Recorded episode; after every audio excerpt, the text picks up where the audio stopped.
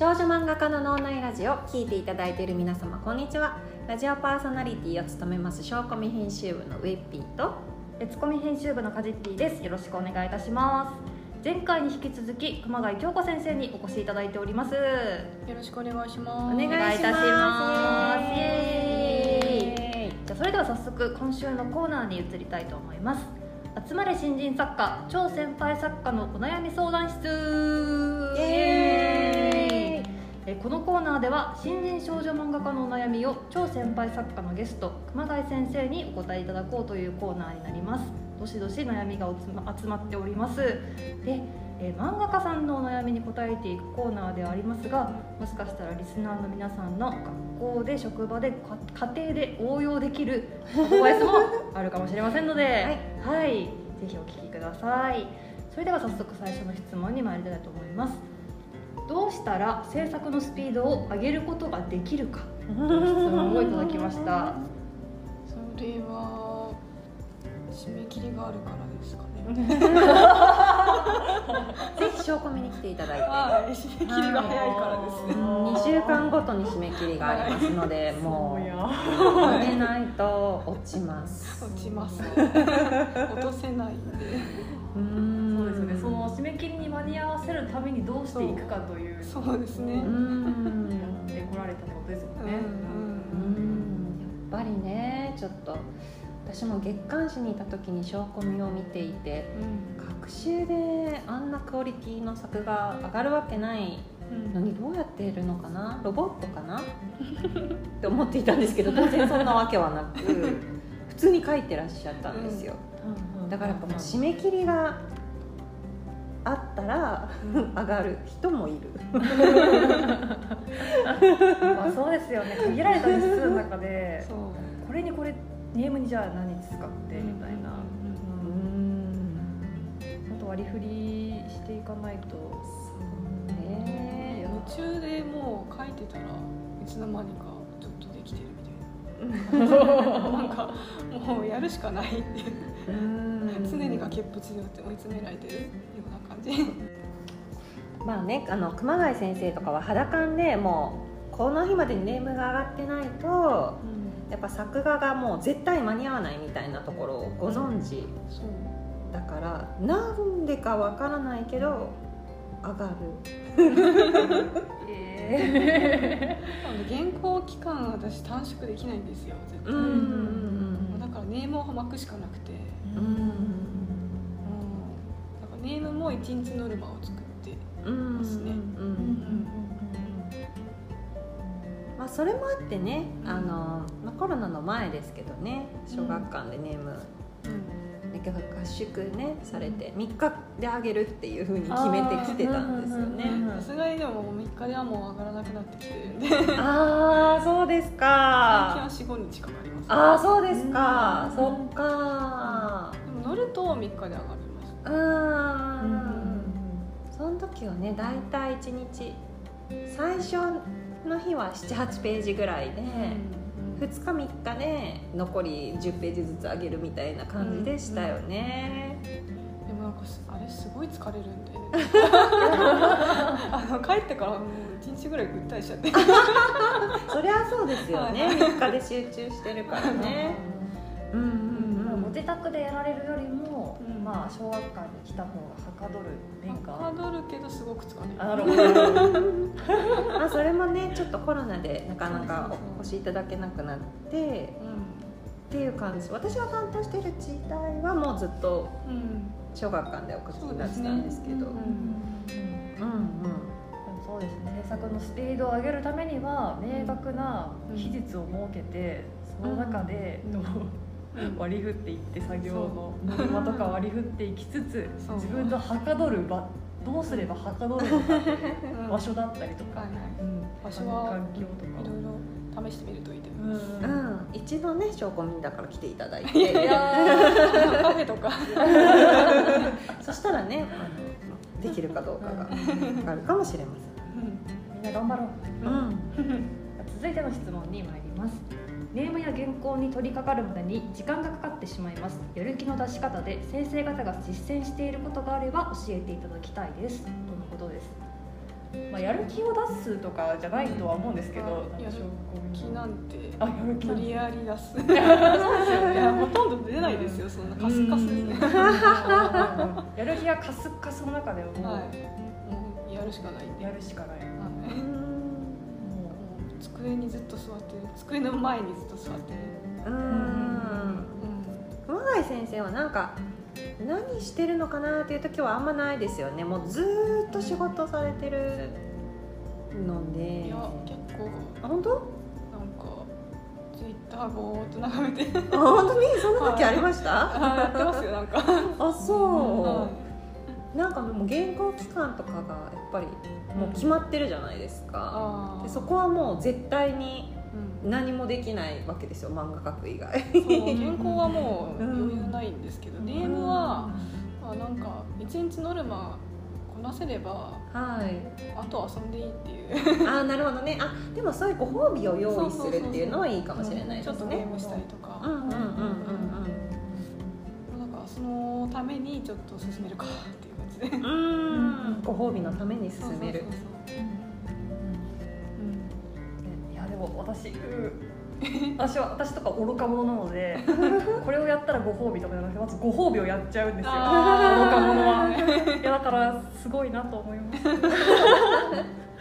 手の届かないところに置くっていうか。ああなるあほど、うん。絶対手出さないはい偉いね。ご褒美って何ですか自分ゲームあそうですね。ニンテンドースイッチ。あー。それそれを手の届かない長くかからないゲームってことですかね。う。う。んん。もうスイッチはすぐあのスリープかけて終わらせられるんで、うん。なんかちょっとやってポンって置いて1ページ進めるかって感じ。でああなるほどななるほど。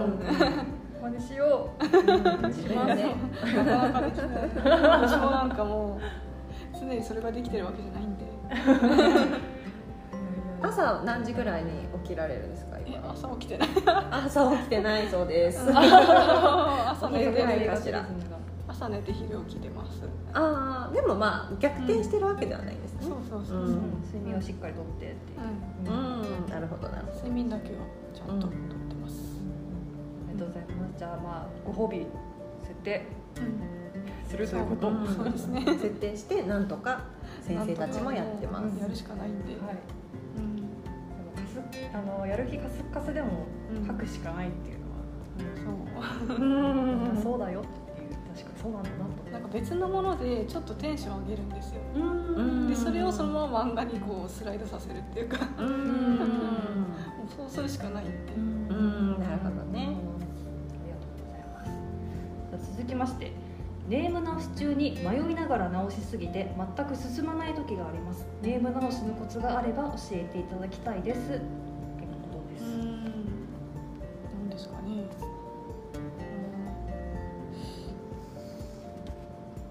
ん。私もドツボにはまるとちょっと分かんなくなるんですけど、うん。まあ、でも昔からやってるのははい。その自分が描くジャンルの漫画と似たようなうん漫画。でそれでいてヒットしてる。うん。漫画をそばに置いておくんですよね。うん。なるほど。であー分かんないと思ったらそれをなんかもうネーム一旦忘れてうんうん。漫画なんかバーって読んであー面白いなーって思ったその手で自分のネーム読むんですよ。あーつまんないって感じになって。でああこことここつまんないこれもつまんないこれもつまんないっていう感じうん。でそれまあそれ思ったことをもう紙にリストアップしていくみたいな感じで。なるほどね。なかなかでもそういうふうにできないと思いますがマガイ先生ちょっとタフなのかな。でもやっぱ人によってはこう打ちのめされちゃってもう漫画描きませんみたいになっちゃいそうな気もしなくもないんですが。確かになんか向き合う怖さみたいなのありますよね、うん。自分のねうん面白くないっていう向き合うのってすごい怖いそれはまあ担当さんに全部送ればいいんじゃない？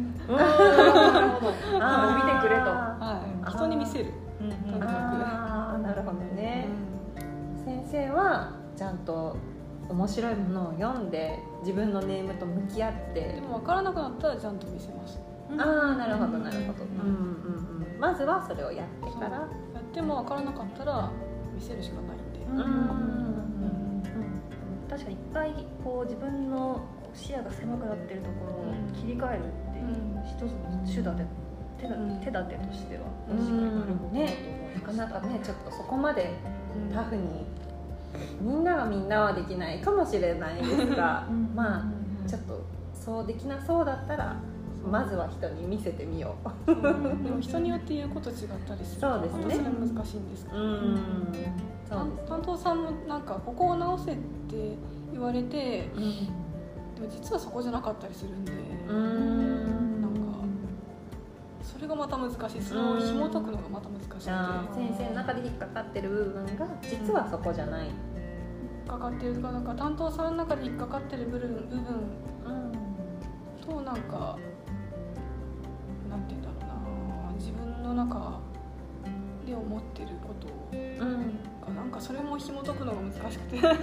なるほどね。うん。ああ。だからまずは最初にうん。あの自分自身のネームと、まあ、向き合ってみるっていうことなんです。しょうけどね。なかなか全員はできない。できないんですよね。とは思いますが。でもすごいなと思いました今聞いてて。はい。ほとんどなんか、うん、キャラクターが動いてれば基本的に何でも楽しい、なんかもう直しすぎて分かんなくなったら、うん私は多分全没する、うん。なるほどね結構コロナ禍なん。ではいめちゃくちゃ直してきたん。で、ええそうですねそうすごい原稿書いたものを、まあ、全部全部ボツにしたりとかうん。してたん。で、うん。まあそれもなん。か他の編集さんに原稿が上がった後で聞いてうん。であじゃあ全体的にもうこの話全部ダメだなって思ったら、うん。それも全部書き直します、うん。まあ証拠見の難しさでもあるんですけどね、うん。やっぱり学習で進んでいくのでうん。立ち止まってる暇もないんですよね。で一回こうちょっとあの外れたなと思うと軌道修正にものすごいパワーと時間がかかってしまうっていうところはなかなか難しいところでもあり直した方がます。よね。うん。うん、だからもう先生はもうそこで男気あふれて全部直してやろうと。いや本当にしんどかったですけど、いやすごいことだと思います。ううん。ん、なんか直す勇気っていう全没にする勇気とかも必要かなああなる確かほどねにねこの方はなんか直しすぎて全く進まないっていう、ドツボにはまっている状態の時があるような。ので、うん。確かにそういう時はもう根本が違うのかも、うん。そう没にする勇気。そうですね、です。ありがとうございます。では続きまして、作画がページごとに安定しません。作画のクオリティを保つために先生がやっていらっしゃることはありますか？ということです。うんうん、作画ってどの程どのレベルっていうかなんかどんなことなんだろうと思うんですけど、確かに、ページごとの密度というか、それを安定させるっていうことだったりとかするのか、あとはなんていうんだろう、まあキャラクターの絵がページによってクオリティが全然違っちゃうっていうことだったりとか。あなんかうん。私原稿が苦手っていうかあれなんでそのネームで書き込んで原稿でちょっと楽するっていう、うん。それをなぞっても大丈夫ぐらいのレベルにネームを書く。うん。だからなんかネームってそんなに体力使わないっていうかなんて言うんだろうそのそのまああんまり書き込まない人はネームの清書をする。小さいサイズで書くんですよ。あの原稿用紙ってやっぱでかいから。うんパソコンで書く時も拡大しちゃったりするじゃないですか、まあ、それを、うん、拡大すうんなんか人によってはそのネーム用に小さい画面で書くみたいな感じの人もいて、でだから小さい状態で書くとそんなにパワーいらないし。うん全体的に見れるんで均一に、うん、だからそれでしえっ、とネームの聖書ぐらいやってみるとか。うん。うん。で大体の感じ。をつかむ、うん、あとはキャラクターはもう物差しですよ。定規 使うしかないですね定規を使うというのは。絶対使ってます。あの目が左右バランス崩れないようにはい。十字線は絶対あの定規で三角定規でシャッシャッシャって、はい。全部全部やってます。そうなんですね。だって目でもう目パースで描いちゃったらいつの間にかこう左目が下がってるとうか、んもう本当によくあるんですよね。うんないとダメなんですよね。うん。面倒でも手間をかける。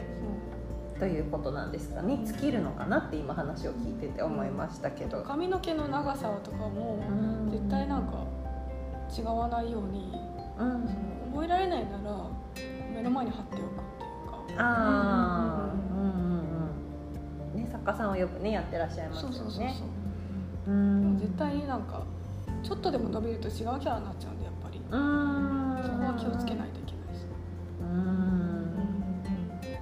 そうですね。多分みんな新人さんとかが思ってるより手間をかけてるんですよねベテランの人っていうのは、まあ、料理人と同じって言ったらあれなんですけど、うん、思ったよりもうん。面倒くさいことみんなしてるよっていうことに、まあ尽きるんですかね。確かに一読者の10代の頃とか。うん。うんなんていうんですかね。これを言ったらだけどすごいすごく簡単に書かれているような そんなそんな風に見えてしまう。私も思ってた。そう。そう。そこまで手をかけてるっていうのを知らなかったですよね。すぎて魔法のようにうん。書いてるみたいなイメージでしたけど、機械みたいにね。書いてるのかと思うけど、うん。そんなわけはないということですよね。尽きるなと今聞いてて思いました。確かに。それを全全人物書くとき定規当ててるっていうのは、うん。すごい、全部まあすごいですね。うん。確かにそういうぜひ実践を見てはいかがでしょうか。はい。ということでありがとうございます。じゃあ続きましてですね、えーキャラクターの性格の書き分けバックグラウンドの作り方自分以外の人の人生が分からなくてキャラクターの心の動きや言動生い立ちを考えるのが難しいです。キャラクター作りのコツはありますか？という質問をいただきました、うん。普段からなんかなんて言うんだろう。妄想すごいするって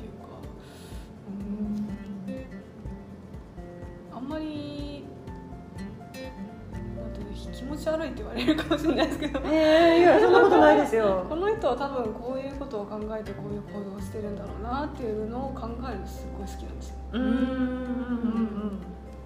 なんでこの人怒ってんだろうと思って。うん。うん。ああこの人ちょっと今プライドを傷つけられたのかなとか。うん。そういうのを考えるのが実際の人間でということですね。人間観察好きです、うんうんあと自分観察はよくする、うん。一番わかりやすいのが自分じゃないですか。まあそうですね。そう。うん。だからなんかまあ自分が子供の頃から大人になるまでうん。なんで昔はこういう行動をとっちゃったんだろうなとか、うんそういうのもなんか後々になってうん。考えると分かってくるんで、うん。まあ、一番分かりやすい研究材料というか、うん。うん。な。そういうなんか日頃から、うん。まあ、訓練じゃないけど、まあ、でも趣味なんですもんね、趣味です。そういうこと。を実践されてるからじゃあいざキャラクターを作る時にも、こういう行動を取るってことは、うん。こういう心持ちだろうみたいな。だね。どんどん。深めていけるって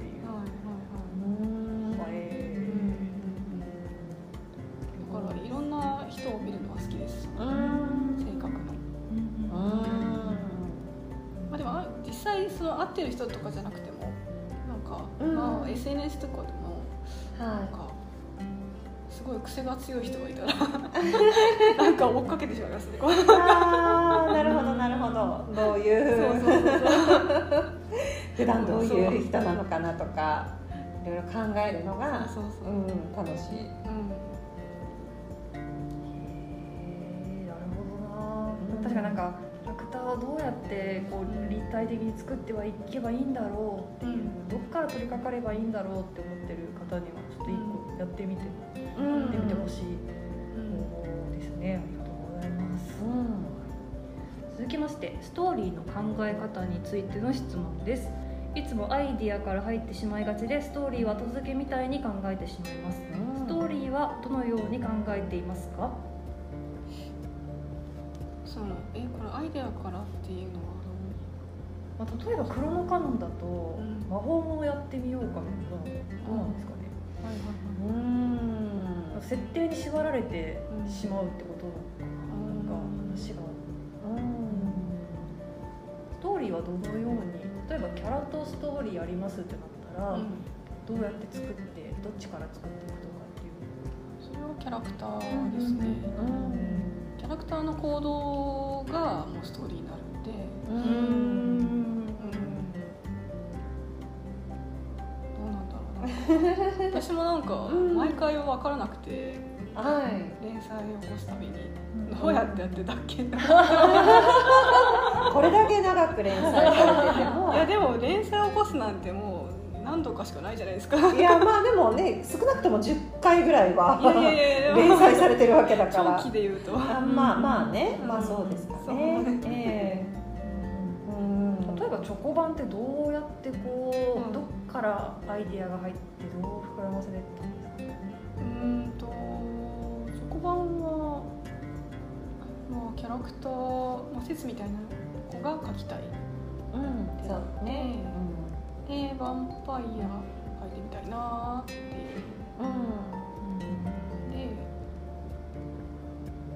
ヴァンパイアだったらその例えばそのなんていうんだろう。今までの古き良きヴァンパイアっていうと、まあ、日の光やだったら灰になるとか、なんか不老長寿うんうんとか、そういうのがあったんですけどなんか普通に生きてもらいたいなと思って、うんうんでその上で、まあ、設定を詰めつつでその交互にこうじゃあ次はヒロイン。でなんかそういうヴァンパイアが嫌いなヒロインはどうだろうみたいな感じ。うん。だんだんだんだん決めていく一気に決めないうん。うんどうして嫌いなのか。そう。うん。なぜそうなのかって、そうですね。先生はなんか結構その書きながら設定とかを思いつかれることもかなり多いなと私は担当中思っていたんですけどうん。多分ネームとかねお聞きになったりしてる時にあれ？これってこういう設定だったら面白くない？みたいなのがポコポコって出てくるっていう。なんか最初から設定がすごい大事っていうわけではなくってやっぱりキャラありきなんですよね。で多分この「ヴァンパイア」まあ、説で言うとその日の光とかうん。十字架で弱るみたいな多分弱点をあんまり作りたくないっていう多分ことだったのかなと思うんですけどそれであのそこから多分設定ができていくっていう印象ですかね。なんかその世界の設定が先にあるっていう感じはあんまりしないですかね。だからそのなんて言うんだろう。日の光に強くてで、まあ、弱点がないけどうん。うんなんでこう吸血だけしたいんだろうと思って、うんうんうんうんまあ、年中貧血なんじゃないかなと思って。でなんで貧血なんだろうなと思って考えたら、はいまあ体内で血をあんまり生成できないと貧血になっちゃうなうんまあ、そこがね唯一の弱点なんですよねこの人たちはね。でうちがなくなるとなんか暴れ出すみたいな、そういう設定つけてみようかなとか。うんうんうん。そういう感じでうんずるずるずるずるとだんだん決めていく感じ。うん。その方が分かりやすいですよね。そのいろいろ弱点がニンニクとかあるよりも、その唯一の弱点が血であってうん。それを供給できるのがヒロインであるっていう方が、うん。多分分かりやすい。うん。しキャラクターの立ち方も、うん。まあ、立ちやすいっていうことだったのかなとも思うんですけど、うんなんかチョコレートもあの途中で決めたみたいなふうにおっしゃってましたよね。うんそうなんですよ。なんかチョコどうしようかな。チョコの扱いどうしよう。大体っていうことにしようみたいな。だからそんなになんだろうな。なんかその設定が超大事。設定だったりストーリーラインが大事っていう感じではあんまりうん。ないのかな、キャラクターができていてそのキャラが動いてから物語ができていく、うん。物語も設定もできる。世界もできるっていう、まあ印象ですかね熊谷先生、さっきのその説ができてきてじゃあヒロインってなった時に、まあ、そういうヴァンパイアを嫌いな子ってのはどうだろう？おっしゃってたと思うんですけど、うん。なんかそのその絵があるから千代がヴァンパイアに対して憎しみを持っててっていうのがストーリーラインにもつながっててっていうのがすごいなるほどなと。ヒロインが動けば確かに物語が動くっていうのはこういうことなんだなと思いました。逆にそのなんで千代がヴァンパイアが嫌いなのかっていうのは最初決めてないです。あそうなんですね。過去にあったからトラウマになってるだろうなぐらい。ああじゃあ詳細は特に？へえ。ね書きながら暴いていくっていうねスタイル。なんですよ。ね。かすごい読み切りが私苦手で。あー。一気に決められないんですよ。うん。書けないんですよ見切りまあ、やっぱ熊谷先生のネームが面白いっていうのは先生もどうなってるのかなって考えてるせいもあるのかなと私は思うんですよね。先生がこうこれってどうなってんだっけ？こうだったらいいかなって多分読者と一緒に頭を走らせてるっていう部分もかなり多いと思うから。そうなんか適当に散らしたネタをなんか集めてカチッとはまった瞬間がすごい楽しい。いや本当にそういうね感じですよね。だからもうすっごいたくさん考えてうん作ってらっしゃるのかなと思うと意外とそうでもないうんんだなっていうのが驚き。結構見切り発車ですそうね。でもなんかそのもちろん使われない設定とかもあってその際限なくね先生はなんかあの前に死体の時は頭が暇なんで次の話とか設定とか考えてますって。おっしゃってたんですけどやっぱそのその時に生まれた設定とかもたくさんあって、うんそういうなんか私ファンブックも作ったんですけど、あそんなことも考えてたんだみたいなことが結構たくさんあって楽しかったです。ねでもあんまり作品の中に出てこないこともあります、うんうんうん。そういうのも無数に生まれたりして。思いついたこと全部書いていくとちょっとごちゃごちゃしちゃうんで、うんうん出せる時に出す、うん。うんうん。ねありがとうございます。濃密なストーリーについてのお話でした。うん。ありがとうございます。後付けでいいと思う。大事なのはキャラクターだよということですね。うんも、はい。まあちょっとけだいぶ経路の違う質問ですが、休み時間休日の作り方についての質問です。絵を描くのが遅いため起きてから寝るまで時間がある限りずっと作業してしまい体調を崩してしまうこともあります。どのように休みを取っていますか？うんは私かなって。自分からの質問か。はい。ずっと書いてます。うんずっと書いてますどうやって先生は。休み取るんですか？どうやって休めばいいでしょうか？体調崩します。は 逆に聞きたいです。い。という感じでしょうか。そうですね。うん。まあでもあまりやると息詰まっちゃうんで自分の好きなものは適当に無理やりやる。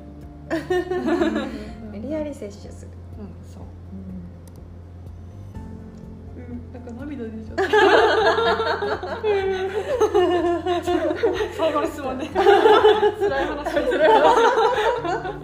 いやーまあでもネーム書くのが楽しいって言ってくださってるだけでちょっと救われるねそうですそうですよかった楽しい作業があってよかった、はいはいということで今回のお時間はここまでとなります。次回は熊谷先生ゲスト会ラスト。熊谷先生の漫画世界を語る上で欠かせないファンタジーについて語り尽くしていきたいと思います。それでは皆さんまた来週。バイバーイ。バイバイ。